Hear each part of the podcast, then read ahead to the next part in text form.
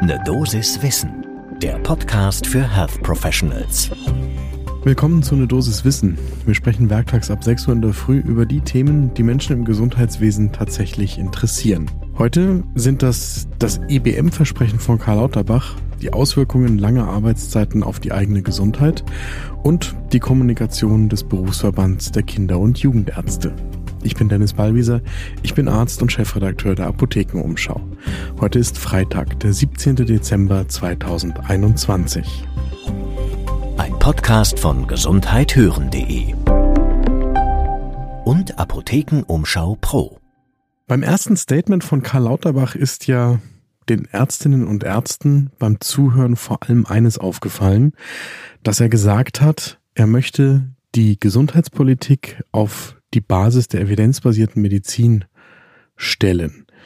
Das ist jetzt paraphrasiert, das hat er nicht wörtlich so gesagt, aber er hat gesagt, erfolgreiche Gesundheitspolitik, die sei in der Wissenschaft verankert. Und jetzt hat sich eine der wichtigsten Organisationen hinsichtlich der EBM-Basierung der deutschen Medizin geäußert, nämlich die Arbeitsgemeinschaft der wissenschaftlichen medizinischen Fachgesellschaften, die AWMF. Das ist die Organisation, die die Leitlinien publiziert. Und die hatte vor Beginn der Legislaturperiode gerade erst gefordert, dass die Politik eben die Leitlinien und die Erkenntnisse der evidenzbasierten Medizin stärker für die Gesundheitspolitik berücksichtigen müsse.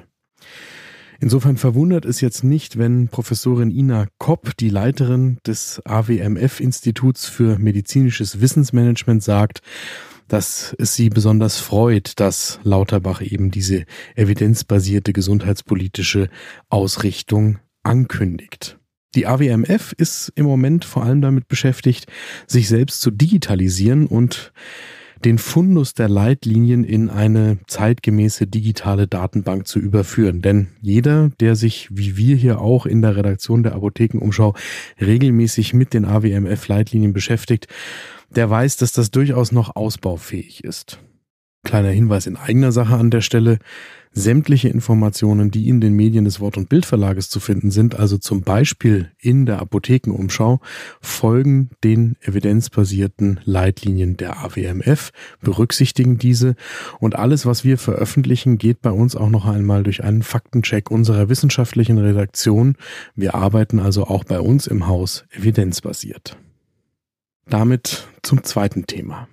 Es gibt eine spannende neue Studie aus Finnland von Jenny Ervasti und Kolleginnen und Kollegen vom Finnish Institute of Occupational Health, die untersucht haben, wie sich viele Wochenarbeitsstunden auf die eigene Gesundheit auswirken können. Solche Untersuchungen, die hat es schon immer wieder gegeben, allerdings normalerweise nur für bestimmte und sehr eingeschränkte Krankheitsbilder. Und was die finnischen Kolleginnen und Kollegen jetzt gemacht haben, ist, dass sie anhand des Studiendesigns quasi einen Blick auf alle möglichen Krankheiten gelegt haben. Sie haben also nicht vorher festgelegt, auf welche Krankheitsbilder sie sich fokussieren wollen. Dafür haben sie eine sogenannte prospektive Multikohortenstudie durchgeführt.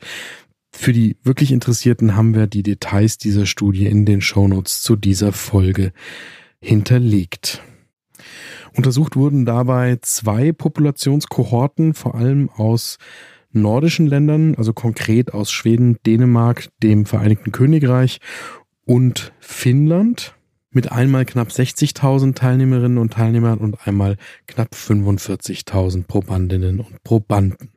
Und interessanterweise ist die eine Studie eben die, aus der die primären Daten kommen und die andere ist eine Replikationsanalyse, was methodisch interessant ist, weil sie da eben versucht haben, methodisch die Ergebnisse der ersten Studie noch einmal zu wiederholen, um die in der ersten Auswertung statistisch signifikanten Verbindungen noch einmal genauer zu analysieren. Interessant ist natürlich, wie sie eigentlich die Arbeitszeitbelastung in den Wochenstunden eingeteilt haben. Das geht los bei unter 35 Stunden, das ist dann zum Beispiel Teilzeit, 35 bis 40 Stunden, das ist die normale Vollzeit die Standardarbeitszeit quasi, dann 41 bis 48 Stunden. Das ist zwar über der Standardarbeitszeit, aber noch innerhalb der Arbeitszeitdirektive der Europäischen Union. Also es gilt noch als zulässig. Und dann 49 bis 54 Stunden, das ist oberhalb des Schwellenwerts. Und ab 55 Stunden, also schon wirklich sehr hoch, dann spricht die Studie hier erst von langen Wochenarbeitszeiten. Und für die Studien, da wurden jetzt eben die 55-Stunden-Woche mit der Standardarbeitswoche mit 35 bis 40 Stunden pro Woche verglichen. Was das Besondere ist, wenn solche Studien in skandinavischen Ländern durchgeführt werden, dann können die Studienautorinnen und Autoren eben die Daten der Studienteilnehmer mit den elektronischen Gesundheitsdaten über die Kennnummern, die es in diesen Ländern gibt, mit den nationalen Gesundheitsregistern und Mortalitätsregistern verbinden und dadurch die Nachverfolgung zum Beispiel bis zum Tod von Studienteilnehmerinnen und Teilnehmern sicherstellen. Das heißt, die Studie hat einen Zeitraum von 1991 bis 2008 untersucht als Baseline für das Abschätzen der Arbeitszeiten in allen Kohorten und hat dann aber Daten ausgewertet aus den Registern zwischen 2009 und 2020. In den Ergebnissen, also in der primären Analyse, da haben knappe fünf Prozent, 2700 und ein paar Teilnehmerinnen und Teilnehmer so lange gearbeitet, also 55 Stunden pro Woche. In der zweiten, der Replikationsanalyse, dann knappe sieben Prozent, mehr als 3000 Personen. Und in der ersten Analyse, da kamen 14 Gesundheitszustände heraus, die mit einem erhöhten Risiko bei den Studienteilnehmerinnen und Teilnehmern mit mindestens 55 Stunden pro Woche zusammenhingen. Und mit diesen 14 Gesundheitszuständen hat man dann eben die Repetitionsanalyse durchgeführt.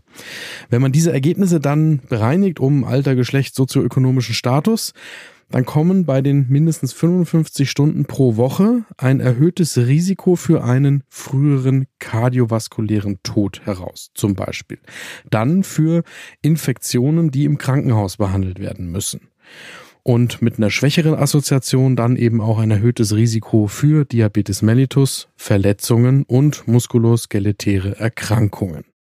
Spannend, wenn man nochmal eine Stufe tiefer reinschaut, ist dann, dass die hohen Wochenarbeitszeiten und das erhöhte Risiko für bakterielle Infektionen zum Beispiel bei Teilnehmerinnen und Teilnehmern mit niedrigem sozioökonomischen Status erhöht ist. Das heißt, das, was man gemeinhin auch annimmt, nämlich dass Jobs, die einen erheblichen Zeiteinsatz erfordern, einen selbst krankheitsanfälliger machen und dass das zum Beispiel sich im kardiovaskulären Risiko widerspiegelt, dass das zum Beispiel bei den Infektionsrisiken sich widerspiegelt und dass das auch von der Natur des Jobs dann abhängt, was einem besonders droht. Das bestätigt sich hier zumindest teilweise in diesen Studienergebnissen.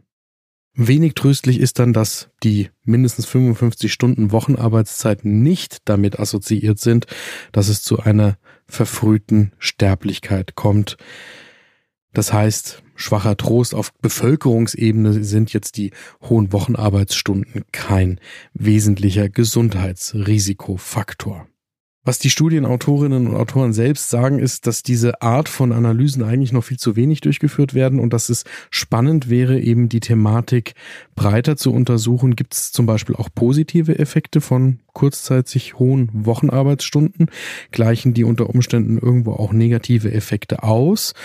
Oder variieren die Gesundheitseffekte positiv und negativ zum Beispiel, je nachdem, vor welchem Hintergrund die vielen Wochenarbeitsstunden erbracht werden?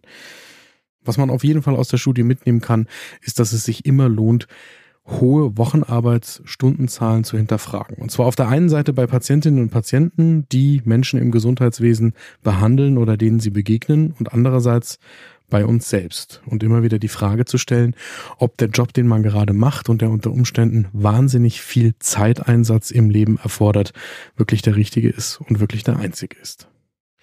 Und damit noch zu einem anderen aktuellen Thema. Der Berufsverband der Kinder- und Jugendärzte der hat gestern ganz schön für Verwirrung gesorgt. Auf der Website des BVKJ, da findet sich eine mit vielen Ausrufezeichen verbundene Information. Nicht auf Omikron-Impfstoff warten, drei Ausrufezeichen. Jetzt impfen gemäß der STIKO-Empfehlung, drei Ausrufezeichen. Und eigentlich würde man meinen, ja, Moment mal, das ist doch überhaupt keine Nachricht. Natürlich soll gemäß der STIKO-Empfehlung geimpft werden und Davon, dass man auf einen Omikron-Impfstoff warten soll, davon hat die STIKO jetzt auch bei den 5- bis 12-Jährigen nichts gesagt. Die STIKO sagt, Kinder mit Vorerkrankungen in dieser Altersgruppe sollen in jedem Fall gegen Corona geimpft werden. Und Kinder, die keine Vorerkrankungen haben, die können geimpft werden, wenn die Eltern und die Kinder das wünschen. Da haben wir auch hier in der Dosis Wissen schon darüber gesprochen. Warum jetzt der Berufsverband der Kinder- und Jugendärzte sich so ins Zeug legt, da nochmal darauf hinzuweisen, das hat er sich selbst eingebrockt. Denn am Vortag, da war eine mehr als missverständliche Äußerung des Pressesprechers eben dieses Berufsverbandes veröffentlicht worden. Jakob Maske aus Berlin wurde zitiert mit der Aussage, dass gesunden Kindern zwischen fünf und elf Jahren die Impfung wegen des Restrisikos noch unbekannter seltener Nebenwirkungen noch nicht generell empfohlen werde. Das war schon zum Zeitpunkt dieser Äußerung und des Zitates falsch und deswegen sieht sich jetzt der BVKJ auch genötigt, das noch einmal richtig zu stellen. Wie an vielen Stellen in der Corona-Pandemie ist auch hier aber das Kind schon wieder in den Brunnen gefallen. Wenn der Vertreter eines Berufsverbandes der Ärztinnen und Ärzte sich hinstellt und statt klar und entsprechende Empfehlungen zu kommunizieren, etwas davon erzählt, dass man erstmal noch auf Studienergebnisse warten müsse und damit der STIKO-Empfehlung, auf die wir ja auch schon lange haben warten müssen, wiederum widerspricht, dann sorgt das einfach nicht für Klarheit bei den Eltern und auch nicht bei Klarheit bei all den anderen Menschen, die vielleicht noch zögern, sich als Erwachsene endlich impfen zu lassen. Hier stehen sich die Ärztinnen und Ärzte mit der Art und Weise, wie die Berufsverbände teilweise kommunizieren, wirklich selbst im Weg bei dem Ziel, das wir alle haben müssen, die Bevölkerung so gut es geht durchzuimpfen, damit wir die Pandemie irgendwann hinter uns lassen können. Es mag zwar richtig sein, dass Impfen alleine nicht zum Ziel führt, aber das Ziel ohne Impfen erreichen zu wollen, das ist nun wirklich völlig Hanebüchen und kein ärztliches Handeln. Gibt es Themen, die Sie bei Ne Dosis Wissen gerne hören würden? Dann schreiben Sie uns doch eine E-Mail an ne Dosiswissen at apotheken-umschau.de. Und wir freuen uns, wenn Sie uns Kolleginnen und Kollegen weiterempfehlen. Ein Podcast von gesundheithören.de und Apothekenumschau Pro.